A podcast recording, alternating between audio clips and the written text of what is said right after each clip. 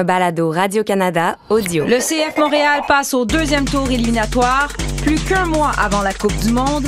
Et qui est le meilleur joueur à n'avoir jamais remporté le Ballon d'Or?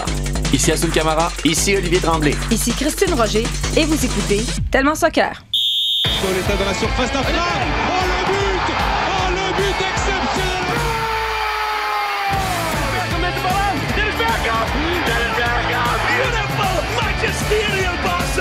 When the seagulls follow the trawler.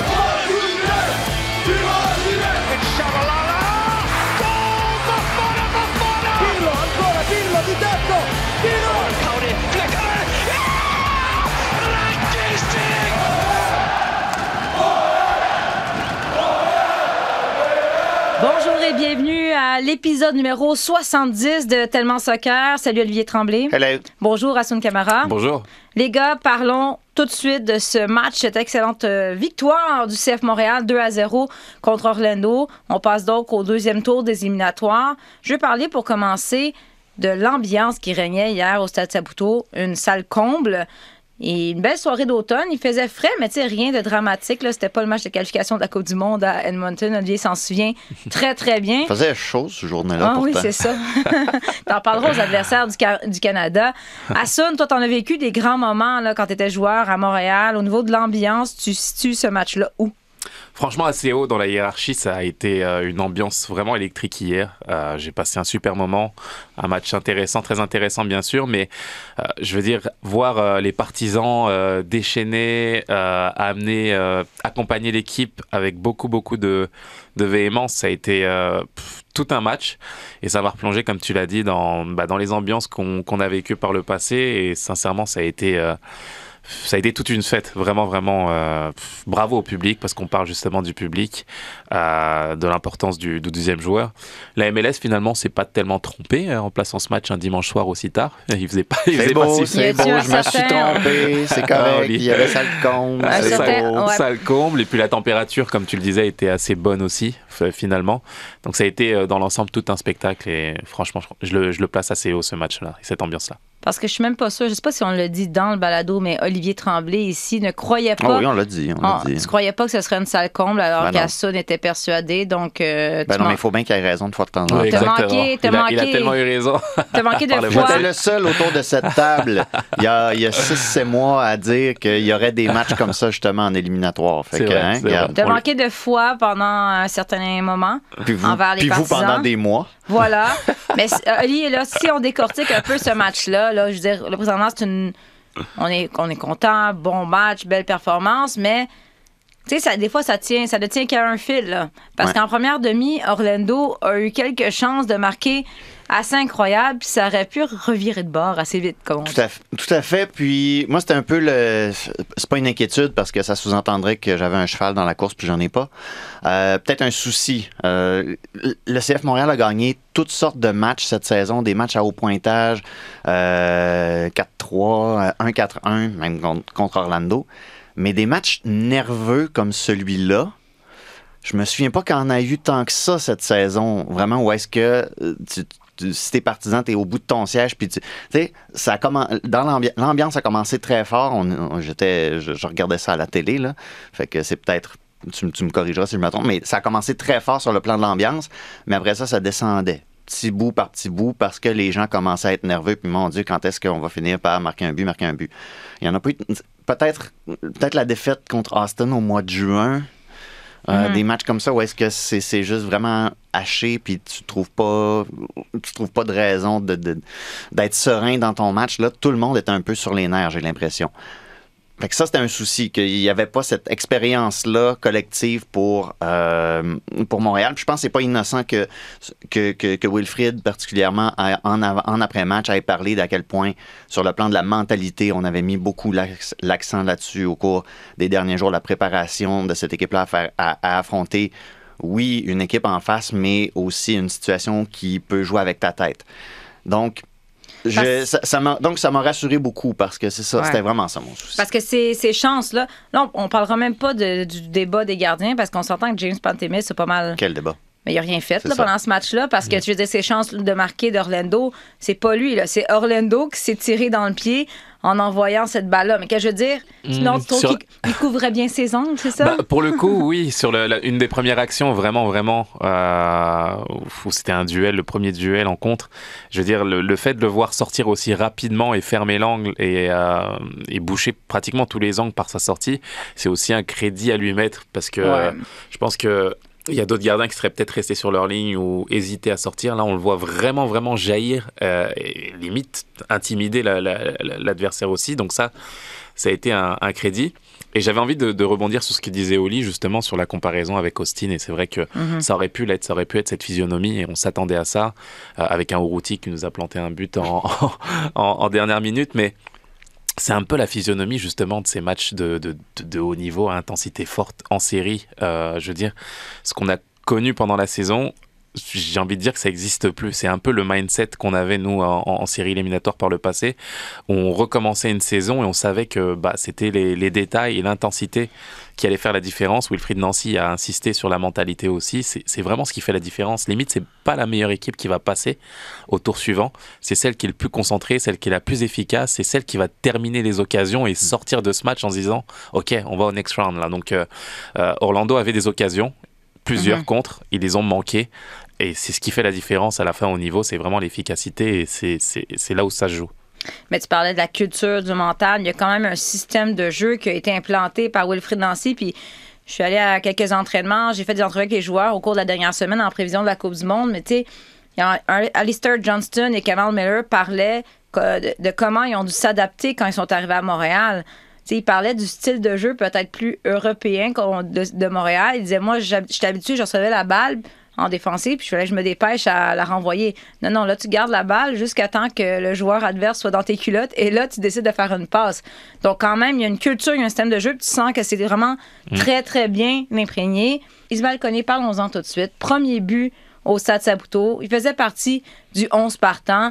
On lui a parlé après le match, notamment du fait que, bon, sa mère était là. Et bon, il a dit deux, mais ce que je, ce que je comprends, c'est la première fois que sa mère le voyait jouer chez les professionnels. C'est comme son porte-bonheur. On va l'écouter, puis après ça, on en parle. Je viens de finir de lui parler, là. C'était euh, c'était émotif un peu. euh. J'ai- j'ai- à chaque fois, ma mère, elle vient, je marque tout le temps. Donc, euh, je crois que je vais l'amener à tous mes matchs. Hein. Ouais, je crois que je vais lui dire de venir à tous les, à tous les matchs de playoff, je crois. non, ouais, non, c'était spécial, c'était spécial. Ma mère, elle était là. Et puis, euh, comme j'ai dit, la deuxième fois elle vient. Donc, euh, elle était contente pour moi. euh, c'est sûr que c'est it's been a long time coming. Je pense qu'à 15 ans, je lui ai dit que je voulais devenir pro et je pense que pour elle, c'était compliqué de. de c'est dur, dur pour une maman de croire que son fils va devenir pro à 15 ans. Et aujourd'hui, j'ai 19, j'ai 20, pardon, mais j'ai signé à 19 ans, donc le, le- le projet se réalise. Puis en plus, il y a, il y a des buts, il y, a des y a des offres et tout pour aller dans le club. Donc je pense que c'est, c'est, c'est, c'est, c'est des preuves solides pour elle et elle commence à de, à plus en plus croire. Il y, a, il y a un point en commun avec C'est Assoun, exactement hein? ce que j'allais dire. hein. C'est c'est pas non plus c'est quel âge qu'il a. Exactement. Non, mais 20 heures seulement, c'est quand même incroyable. L'année, tu sais, je pensais à ça cette semaine, l'année de ce gars-là, là, je veux dire, là, il, il y a des offres potentielles pour aller en Europe. Il se ramasse avec l'équipe canadienne. Là, il joue un match éliminatoire, il marque. Parlons de son match hier. Comment vous l'avez trouvé? Moi, je l'ai trouvé rayonnant. Sincèrement, euh, je l'ai trouvé fantastique en fait. Euh, la maturité qu'il a, euh, arriver à assumer justement euh, bah, ce statut euh, de joueur potentiellement sur le départ en Europe. Je veux dire, Wilfried Nancy en avait parlé il y a trois mois, à, à dire qu'il fallait assumer justement ce, rôle-là et garder la tête froide. Et, je, trouve qu'il le fait très bien en fait. Il, arrive à montrer ses qualités sans exagérer et à se dire, euh, ok, je vais me faire voir tout simplement parce que c'est, j'ai envie, de mettre la lumière sur moi. Mais non, il est au service du collectif, il joue simple, euh, avec beaucoup, beaucoup de personnalité. À son âge, c'est, incroyable en fait de le voir à ce niveau.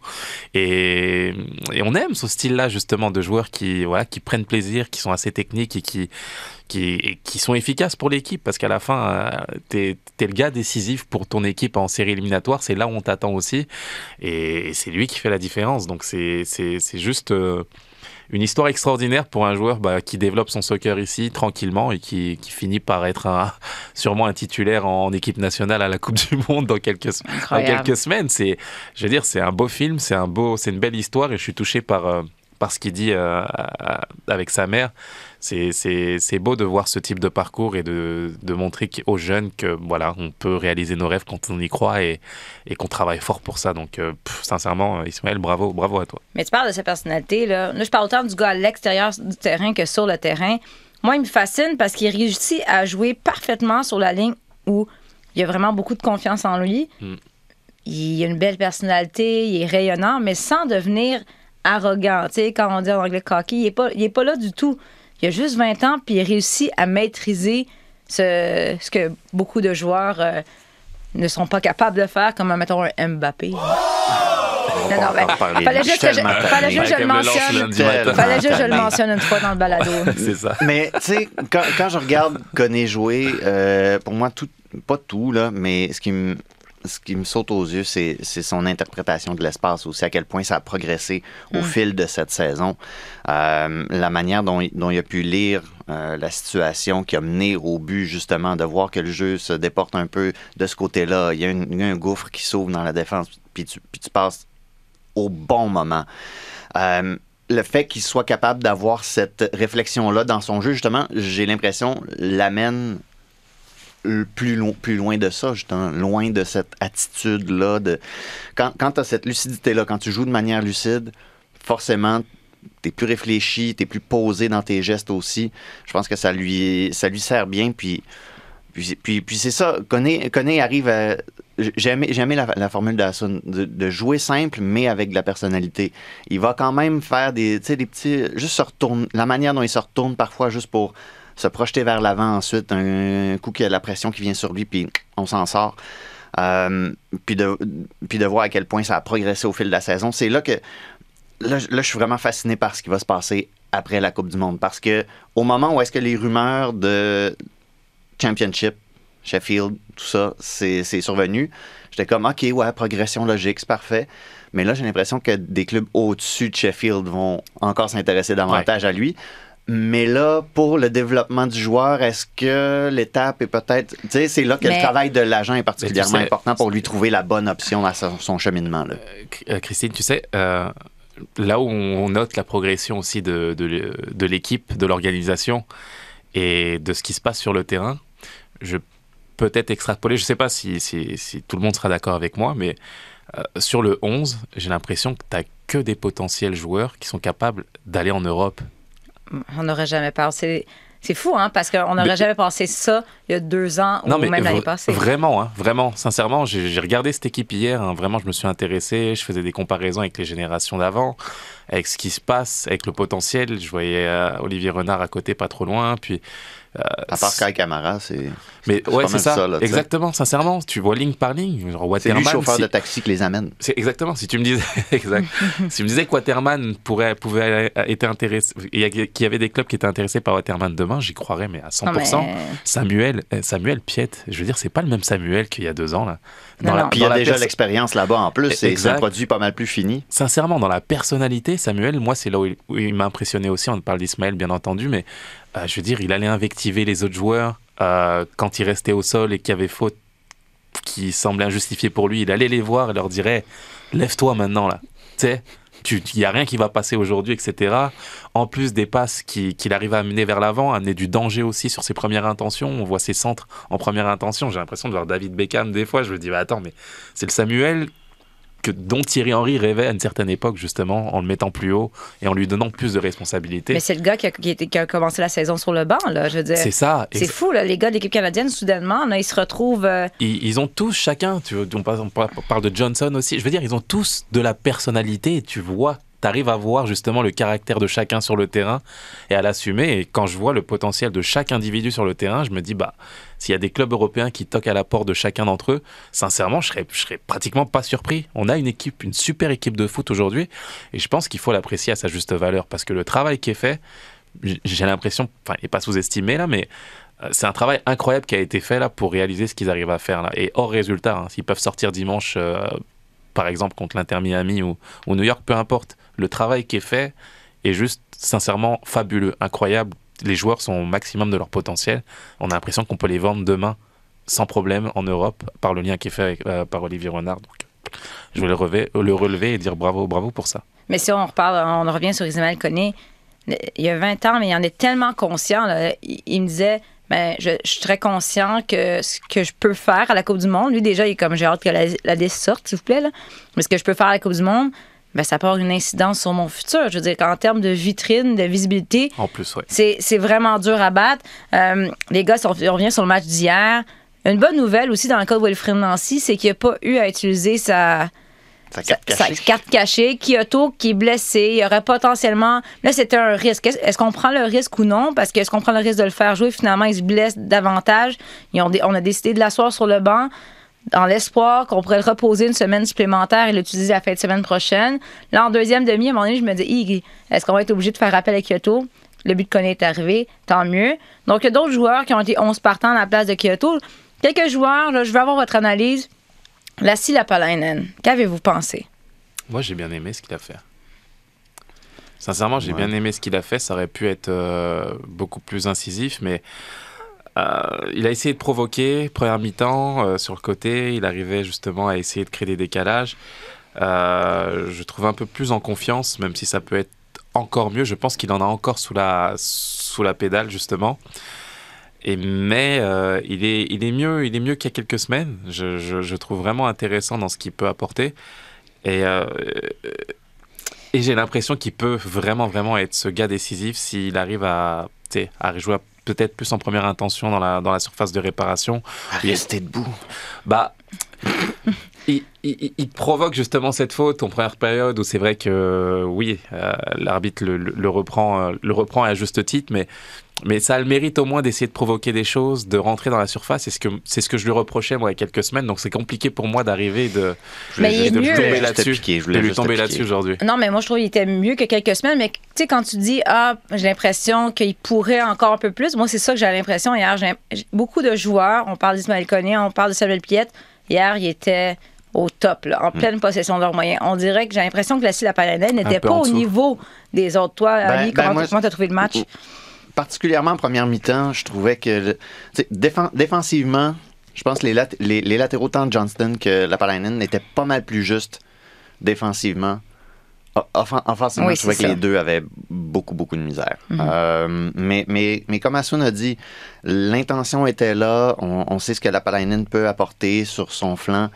Mais j'ai vraiment l'impression que son séjour sur la ligne de touche, la blessure est arrivée à vraiment un mauvais moment où est-ce qu'il pouvait justement se prendre un élan pour les dernières semaines, les derniers mois de la saison. À cause de ça, peut-être ça lui a enlevé justement un petit peu de rythme. Euh, mais mais c'est ça. Défensivement, par contre, ils m'ont m'ont pas laissé sur ma faim du tout parce que honnêtement, du côté droit, euh, du côté droit d'Orlando, se passait pas grand-chose. Mais parlons-en à Lester Johnston. Bon, on sait que dans le dernier séjour avec l'équipe canadienne, euh, il n'a pas eu son peut-être son meilleur match, meilleur camp, et entre autres euh, quelques problèmes de marquage. Euh, il est très impliqué. Là. Hier, on, je disais, il était de, de toutes les actions. Puis là, moi, j'étais, ah, quand même, il est impliqué, pas pire. Puis il y a des gens qui, je, je nomme notre collègue Pierre-Yves Robert, qui me disait quel match désastreux d'Alistair Johnston. Je disais, ben voyons, je trouve que tu exagères. Mais vous, qu'est-ce que vous avez pensé de lui? Il vient d'être nommé joueur défensif de l'année euh, chez le CF Montréal. En même temps, il aurait quasiment pu gagner le joueur offensif avec quoi, je pensais 4 buts, 5 passes. Là. Mais qu'est-ce que vous avez pensé de lui? Est-ce que c'est trop de prise de risque ou je. je... Moi, j'ai bien aimé son match. Ouais. Franchement, j'ai bien aimé son match. J'ai trouvé concentré dans, dans, bah, dans la tâche et dans, dans, dans l'intensité que demande ces, ce type de match de haut niveau.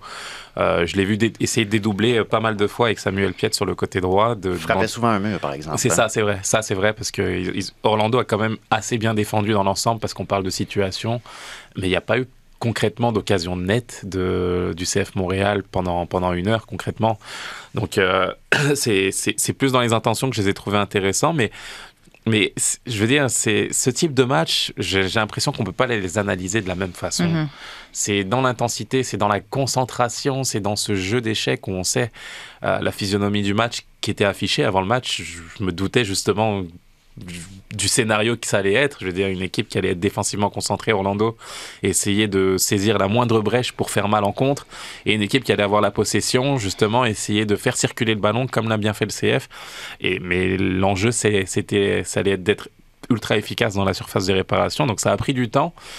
Plus, plus les, les tours vont passer, et plus ça va être ce, difficile justement de se créer des brèches et, d'arriver à, à, à être dangereux offensivement. Mais comme l'a dit Olivier, ça va être la tâche. Pour moi, hein, c'est dans ce scénario et dans ce schéma de jeu, c'est vraiment les, les latéraux qui vont faire la différence dans les dédoublements, dans, la, dans, dans le fait d'apporter une supériorité numérique à chaque fois et d'amener des centres intéressants parce que quand tu as un Kai Kamara euh, qui peut faire la différence dans la surface de réparation, il faut le nourrir, arriver à donner des centres et, euh, le trouver dans la, dans la surface.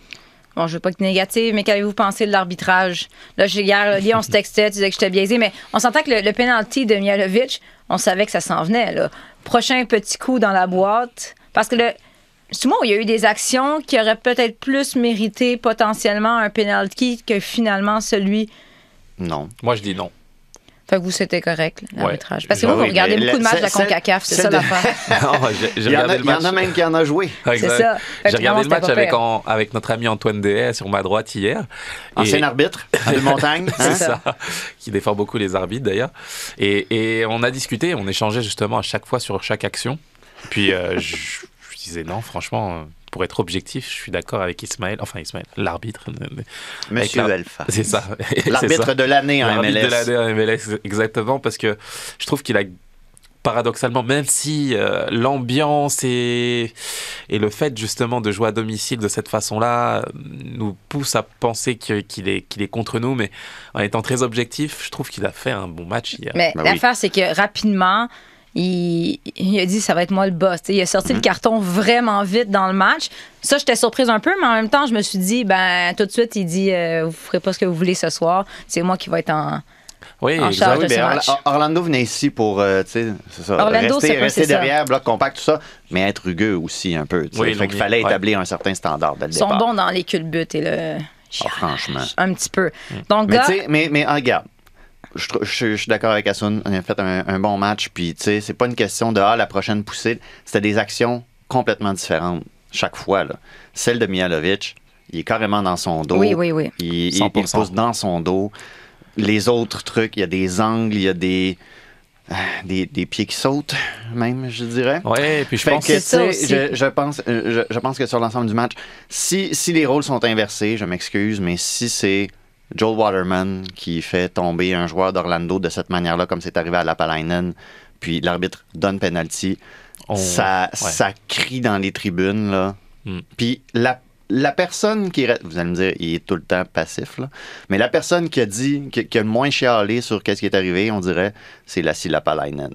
C'est comme, il était complètement impassible, puis il donnait l'impression que, ouais, ok, c'est beau, je me suis essayé, puis je sais que ça n'a pas marché. Puis t'es en série, hein, t'es en série éliminatoire. L'arbitre, il a envie euh, que ça soit le jeu qui décide justement de, Voilà. de- du résultat et que qu'il ait peut-être beaucoup moins d'influence qu'à l'accoutumée.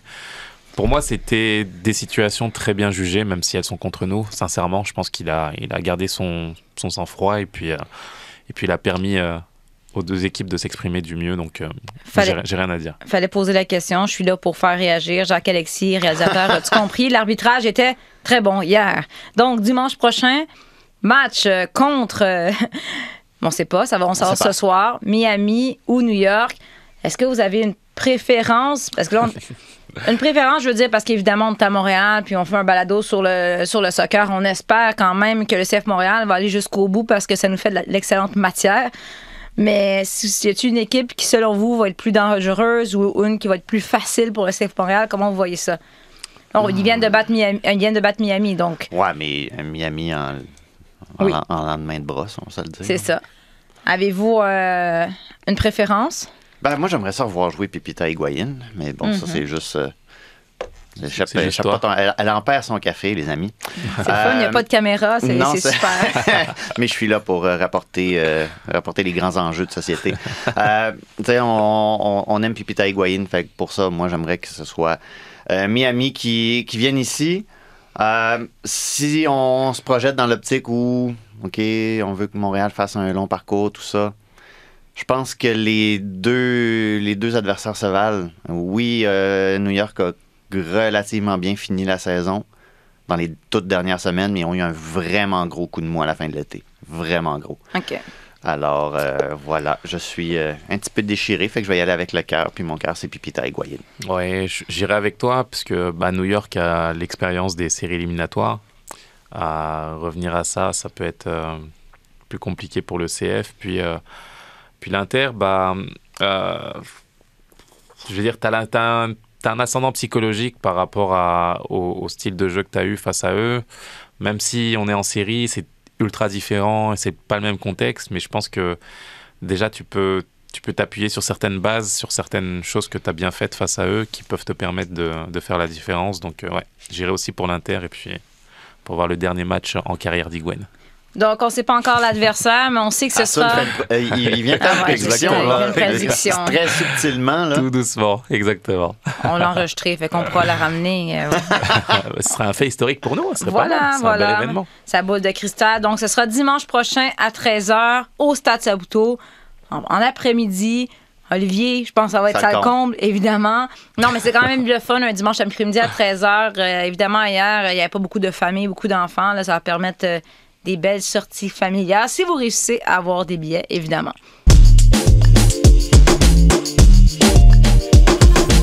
Les gars, on est à, je pense, 34 jours exactement du début de la Coupe du monde de soccer. Ça s'en vient extrêmement vite. Puis, euh, c'est un sujet que j'ai abordé avec euh, les cinq Canadiens qui évoluent pour le CF Montréal cette semaine. Euh, puis, des fois, on en a parlé, pas à la caméra, pas au micro, mais les gars disaient à quel point ils trouvent ça intense, finalement, présentement, intense mentalement de gérer la situation dans laquelle ils sont. C'est-à-dire, on est en série éliminatoire. Éliminatoire, il faut se concentrer. Puis là, devant la caméra, ils font... euh, moi, pour l'instant, je me concentre sur les playoffs, le CF Montréal. Je ne pense pas à la Coupe du Monde. Mais ils m'ont dit, c'est faux. C'est très difficile de dire, on se concentre là-dessus, mais il y a la Coupe du Monde en arrière de notre tête. On attend la sortie de la liste. Puis là, il y a toujours l'enjeu de euh, le débat. Ça, je vais vous entendre là-dessus.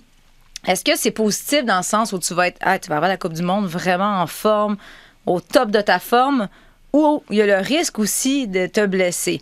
Parce que si jamais le CF Montréal se rend jusqu'à la toute fin, c'est deux semaines avant la Coupe du Monde. J'en ai parlé avec Wilfried Nancy, on peut l'écouter. Aujourd'hui, je crois qu'il y a un joueur de Chelsea, euh, Reese, qui s'est blessé et euh, peut-être qu'il va être euh, inapte pour la Coupe du Monde. C'est le métier, c'est pour ça que le métier, c'est pas facile. C'est pour ça que justement, c'est une bonne question parce que les joueurs, ils ont envie de bien faire parce que voilà, ils savent très bien que c'est une opportunité sur le moment présent d'aller peut-être loin. Mais en même temps, ils ont la Coupe du Monde. Donc, qu'est-ce qu'on fait? Est-ce qu'on y va à 50-50 Mais si tu vas à 50-50, c'est là que tu vas te blesser. Donc, euh, l'idée, c'est que voilà, on n'y pense pas et qu'ils donnent leur 100% et. Et euh, je crois beaucoup, euh, comme c'est des bonnes personnes, donc euh, ils auront les deux. Tu sais, je vois deux aspects là-dedans. Il y a l'aspect évidemment physique, là. Est-ce, qu'on, est-ce que c'est une bonne chose qui joue jusqu'à la toute fin, la peur de se blesser? Il y a l'aspect mental, puis Assoun, tu l'as vécu en tant que joueur. Le mental, c'est très important. Tu prends un gars comme Koné, là. Mais là, je pense que ça va bien, mais lui, contrairement, mettons, à Alistair Johnston, il n'était pas garanti de faire l'équipe canadienne. Là, il pense chaque jour à la liste, puis là, il s'imagine le premier match, avoir son maillot contre la Belgique, mais en même temps, il faut qu'il pense aux éliminatoires. Puis il dit, je trouve ça difficile mentalement.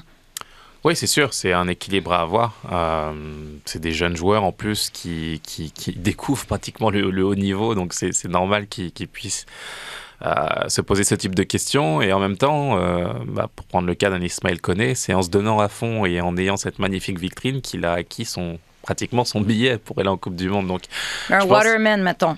Ouais, c'est ça. C'est vrai que c'est différent. Chaque cas est différent pour, euh, bah, pour chaque joueur.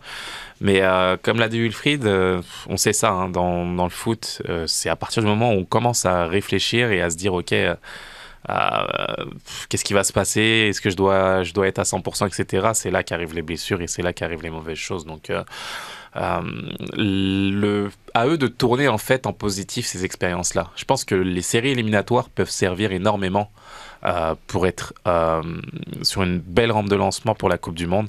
Je veux dire, je préfère être à la place du CF Montréal et de compter des internationaux qui vont arriver, on l'espère en tout cas, à aller au bout et à être à deux semaines de la Coupe du Monde plutôt que d'être à Toronto, par Ouais, exemple. ça. et de s'arrêter et de, de, voilà, de se tourner les pouces pendant un mois et demi, deux mois et de se dire, OK, en, en- comment va être mon rythme justement et se poser la- les bonnes questions, les, d'autres questions qui sont totalement différentes. Donc je pense que, voilà, en fonction de ta situation, c'est le contrôler au mieux, le maîtriser et se donner à fond euh, par rapport à ça. Donc ils ont une opportunité extraordinaire de d'acquérir de la d'acquérir de la confiance, de grandir. Je veux dire, euh, Ismaël Koné n'est plus le même que la semaine dernière aujourd'hui. Avec le match qu'il a réalisé hier, avec les vues qu'il y a, avec les commentaires qu'il y a eu euh, de la part de d'autres médias américains et, de, et d'analystes européens. euh, je veux dire, c'est en se donnant à fond et en montrant ce qu'il a réussi à faire qu'il arrive avec un autre statut encore plus haut peut-être qu'il l'avait la, la semaine dernière. Donc à lui de continuer comme ça, à grandir et à prendre cette- marche-là pour arriver au mieux. Mais tu parles d'un conné, vous allez peut-être dire je suis jovialiste, mais mentalement, pour lui, penser qu'il y a la Coupe du Monde qui s'en vient, ça devrait, il devrait juste s'éprouver de la reconnaissance. Parce que si la Coupe du Monde était sur le calendrier habituel, est-ce qu'il y a vraiment pas, une ouais. chance d'y aller? Exactement. Non, c'est sûr. Mais tu sais, les le- gars, le- ils disent que quand t'es dans la série, t'es focus, tu Ouais. ne penses qu'à ça, tu penses à comment tu manges. Mais là, t'as quand même un, un, événement Oui, mais- là, oui, mais qui, un qui est dans ta tête, puis là...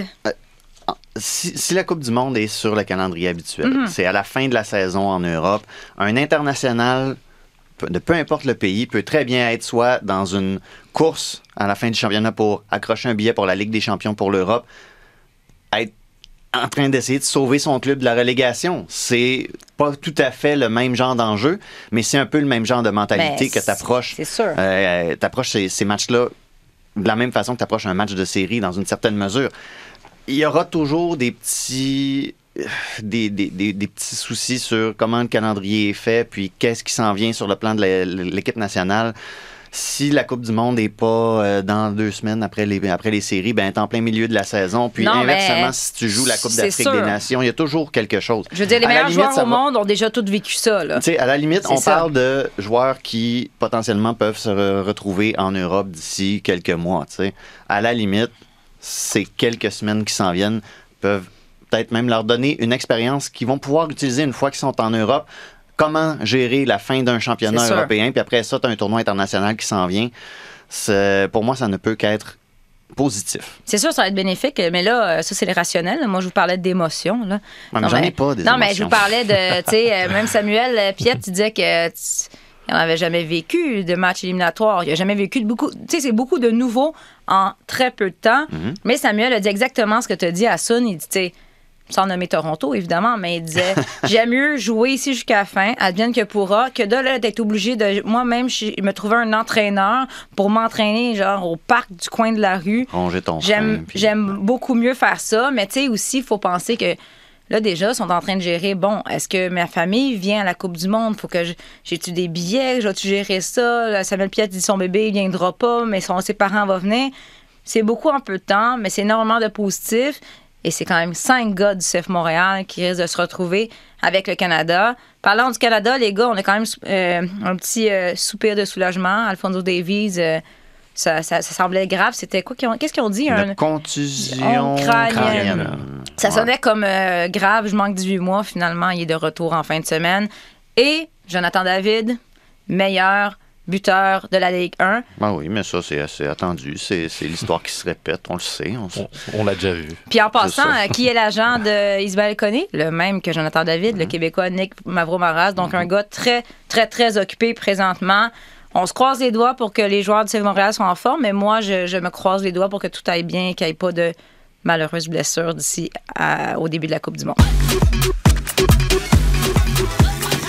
Loli, Loli, Loli. Quoi Peut-être encore? peut-être qu'il y a des gens qui se demandent depuis le début du balado, c'est-tu vraiment lui? Parce qu'il n'y a pas la même voix, c'est bien toi, mais tu as eu une grosse fin de semaine. Tu as entre autres décrit un match de NWSL hier. J'ai j'ai commis ça, oui. Il y a eu deux, excell- deux excellents matchs, mais aussi deux foules. Tu sais, on parlait de l'ambiance à Saputo. Mhm.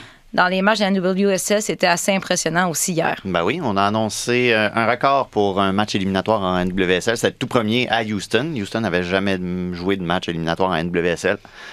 Euh, et on a annoncé une full record. Et trois heures après, à San Diego, on a annoncé un nouveau record pour un match éliminatoire en NWSL au, sta- au stade Snapdragon. Donc, la, la popularité de la NWSL qui continue de croître aux États-Unis, puis euh, des matchs à haut enjeu, euh, match, match très nerveux.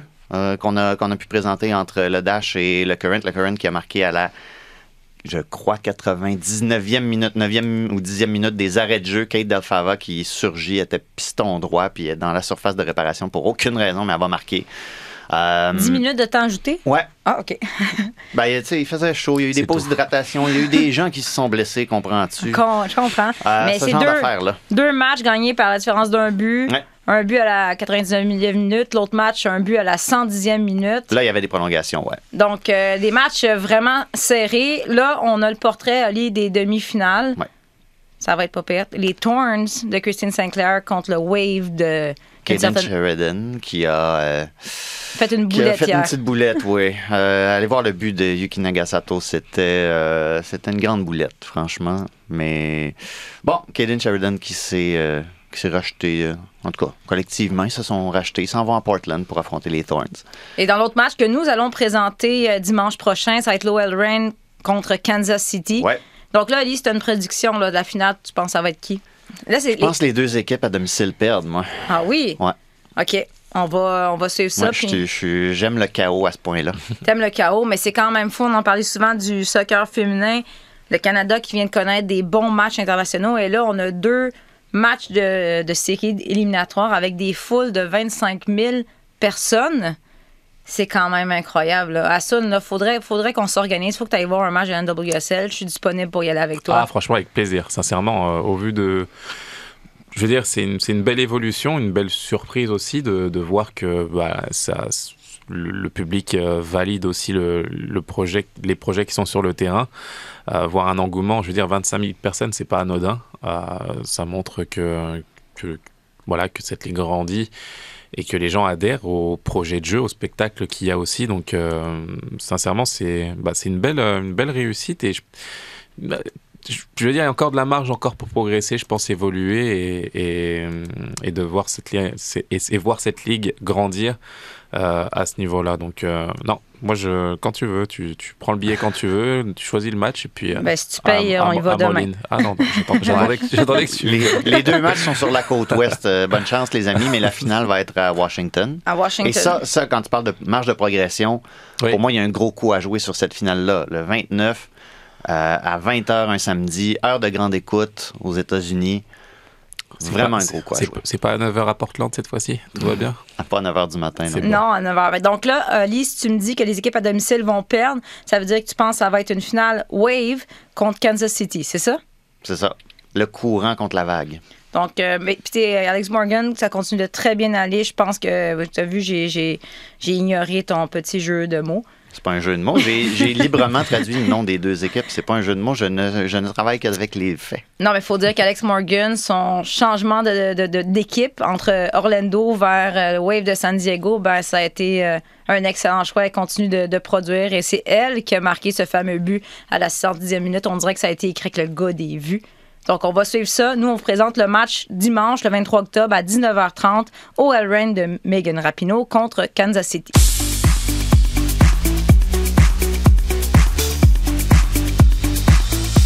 On va faire la question du public, la question qu'on a posée à vos fans. Mais avant, là, il faut qu'on parle de soit Mbappé ou Haaland à chaque balado. Là, aujourd'hui, on parlait d'Haaland juste parce que, vu ça, qu'on a demandé à Haaland si tu avais à choisir un joueur pour faire un penalty pour sauver ta vie, là, tu choisirais qui?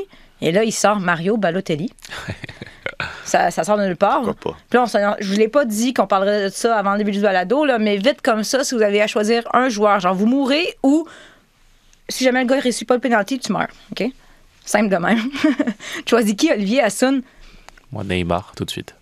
Neymar. Ouais, 100%. Pourtant, c'est Mbappé qui est, qui est choisi justement par le PSG pour être le tireur numéro Ouais, 1. mais tu l'aimes plus, tu l'aimes plus Mbappé. Non, il est bon, il est fort. Il n'y a rien à dire. Mais je veux dire, Neymar, à mes yeux en tout cas, aujourd'hui, est le meilleur tireur de penalty au monde. Je vois pas un joueur meilleur que lui à cet exercice-là.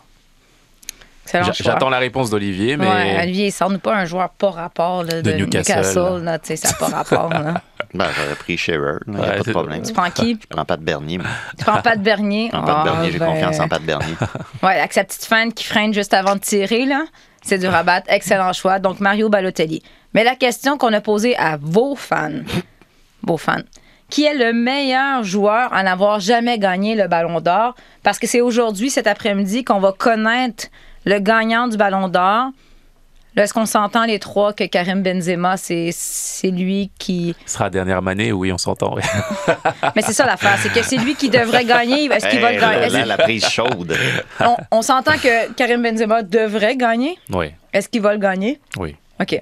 Il n'y aura pas de scandale cette année. J'espère, en tout cas. Sincèrement, si Lionel Messi gagne ce ballon, petit problème. j'arrête hein? de regarder le soccer pour le reste de ma vie. On a parlé un peu, les gars, la semaine passée, quand on a parlé de la retraite de Franck Ribéry, qu'on disait que même quand il a eu connu sa meilleure saison, que tout gagné, ben, on lui a volé en quelque sorte le ballon d'or.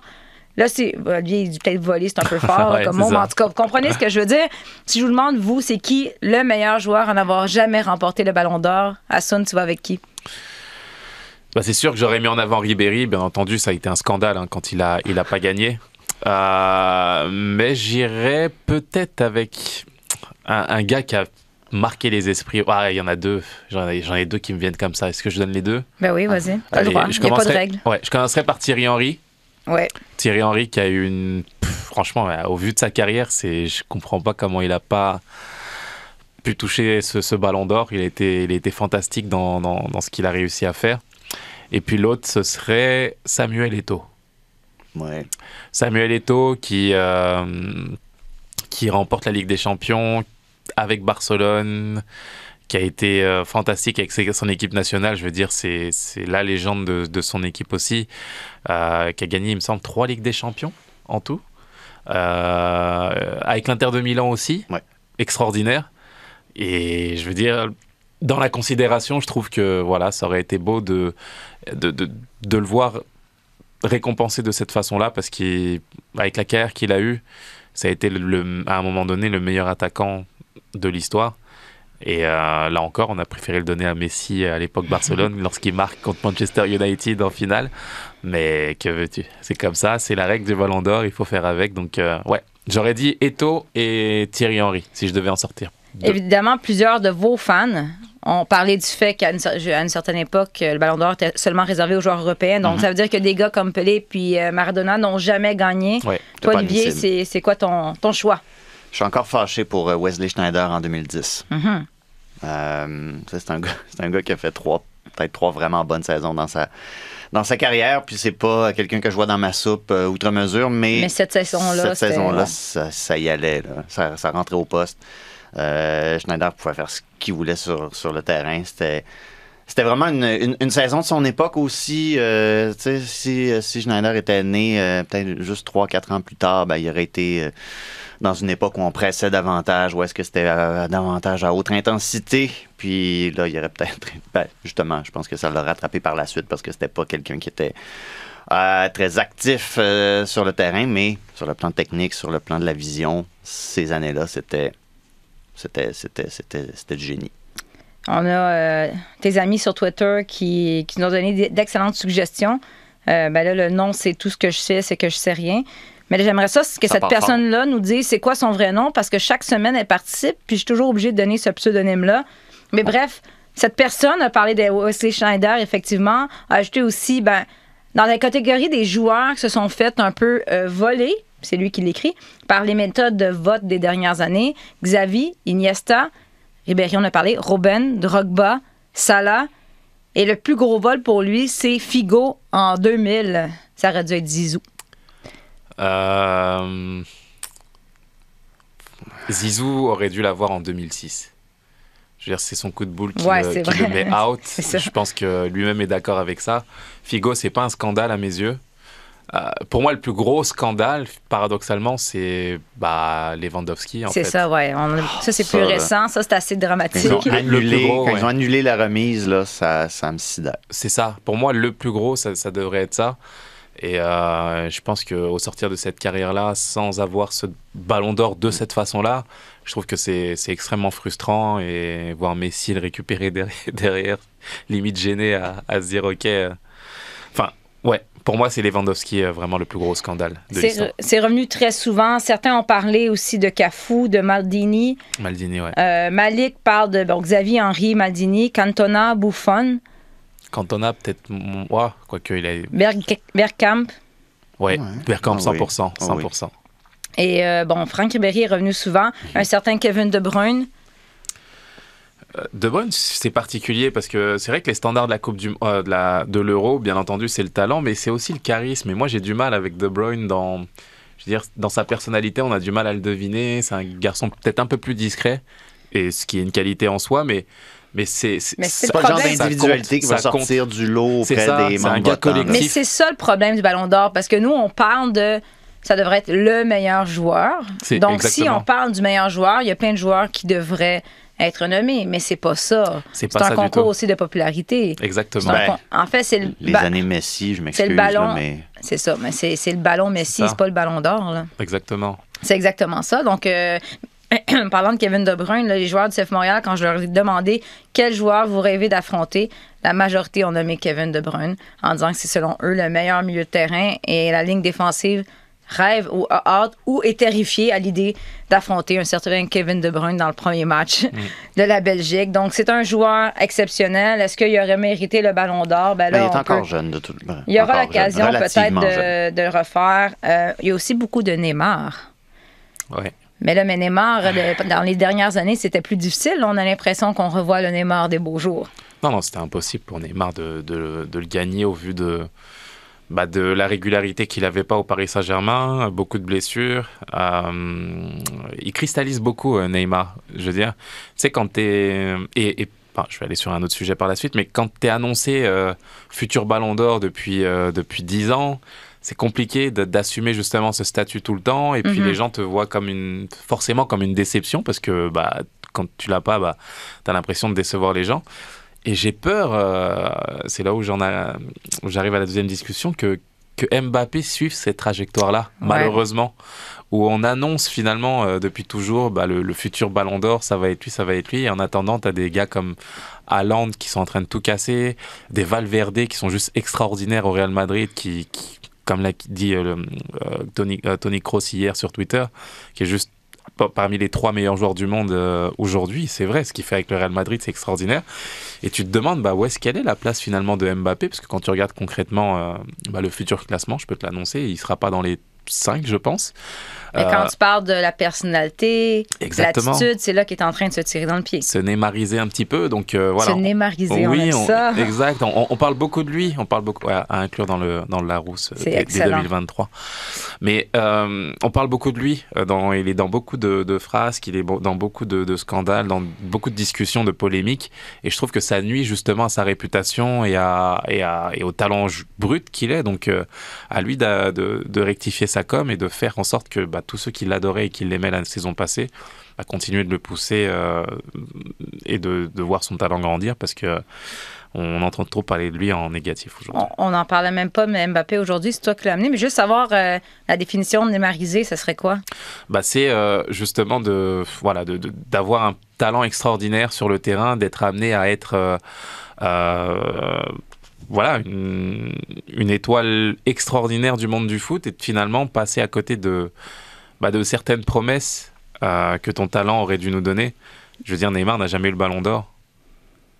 Ouais. Et Neymar, je veux dire, au vu de sa carrière et du potentiel qu'il avait, il aurait dû justement afficher un, deux ballons d'or, même si c'est sûr que tu es en concurrence avec Cristiano et, et Messi à ton époque. il y en a mais- juste Ouais. un par année aussi, il faut pas oublier ça. là. Bien On sûr. peut en nommer des joueurs et des joueurs, mais il y en a juste un par année. Oui, mais vraiment, ça il- appartient à une catégorie Exact, mais il super a- élite. là. Mais il a, il a disparu de ce classement-là, de super élite justement, et de joueurs qui, qui, qui- qui sont justement des, des, des, des- des phénomènes et qui devraient arriver à voilà, nous donner du, du, du- du bonheur sur le terrain. Il est, il est blessé à 50% des matchs au Paris Saint-Germain depuis 5 ans. je C'est veux sûr dire, que ça aide pas. Mais ça veut dire que si j'appelle la rousse, on peut simplifier ça, c'est ne, némariser, ne pas exploiter son plein potentiel. Donc, si mes enfants font des devoirs mauvais, je veux dire, arrête de némariser.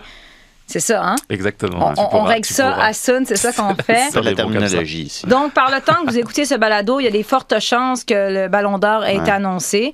Mais vous, on vous l'annonce en primeur. Ce sera Karim Benzema. J'ai une question, moi. Oui. Oh. Est-ce que Putellas garde le ballon d'or féminin? Ça, c'est une autre affaire. Ouais. On sait que c'est la meilleure joueuse au monde, elle n'a pas joué. C'est ça le problème. Hein, C'est un peu ça le problème de. Ballon d'Or, c'est que des fois, il y a des gens qui gagnent alors qu'ils n'ont pas joué.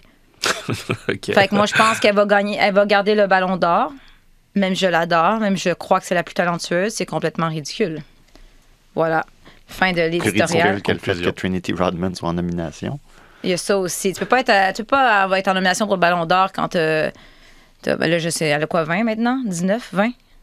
20 ans? Quelque chose comme ça.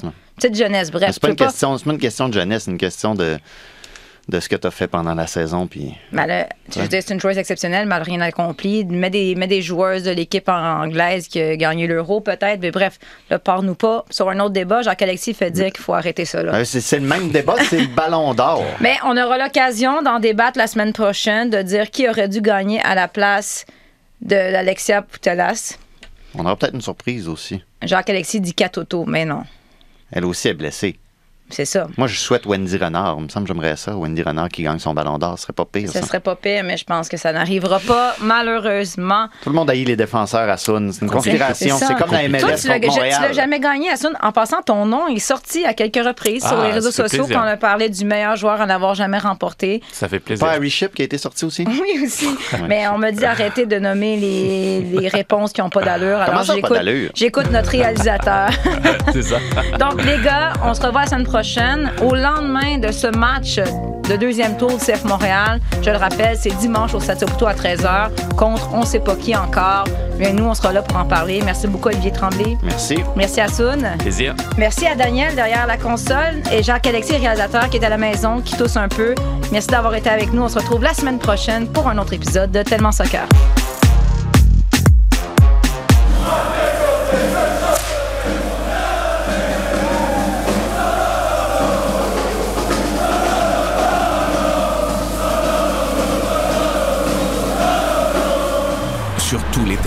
Et sur tous vos appareils. Radio-Canada Sport. Écoutez les meilleurs balados sur l'application Radio-Canada Audio.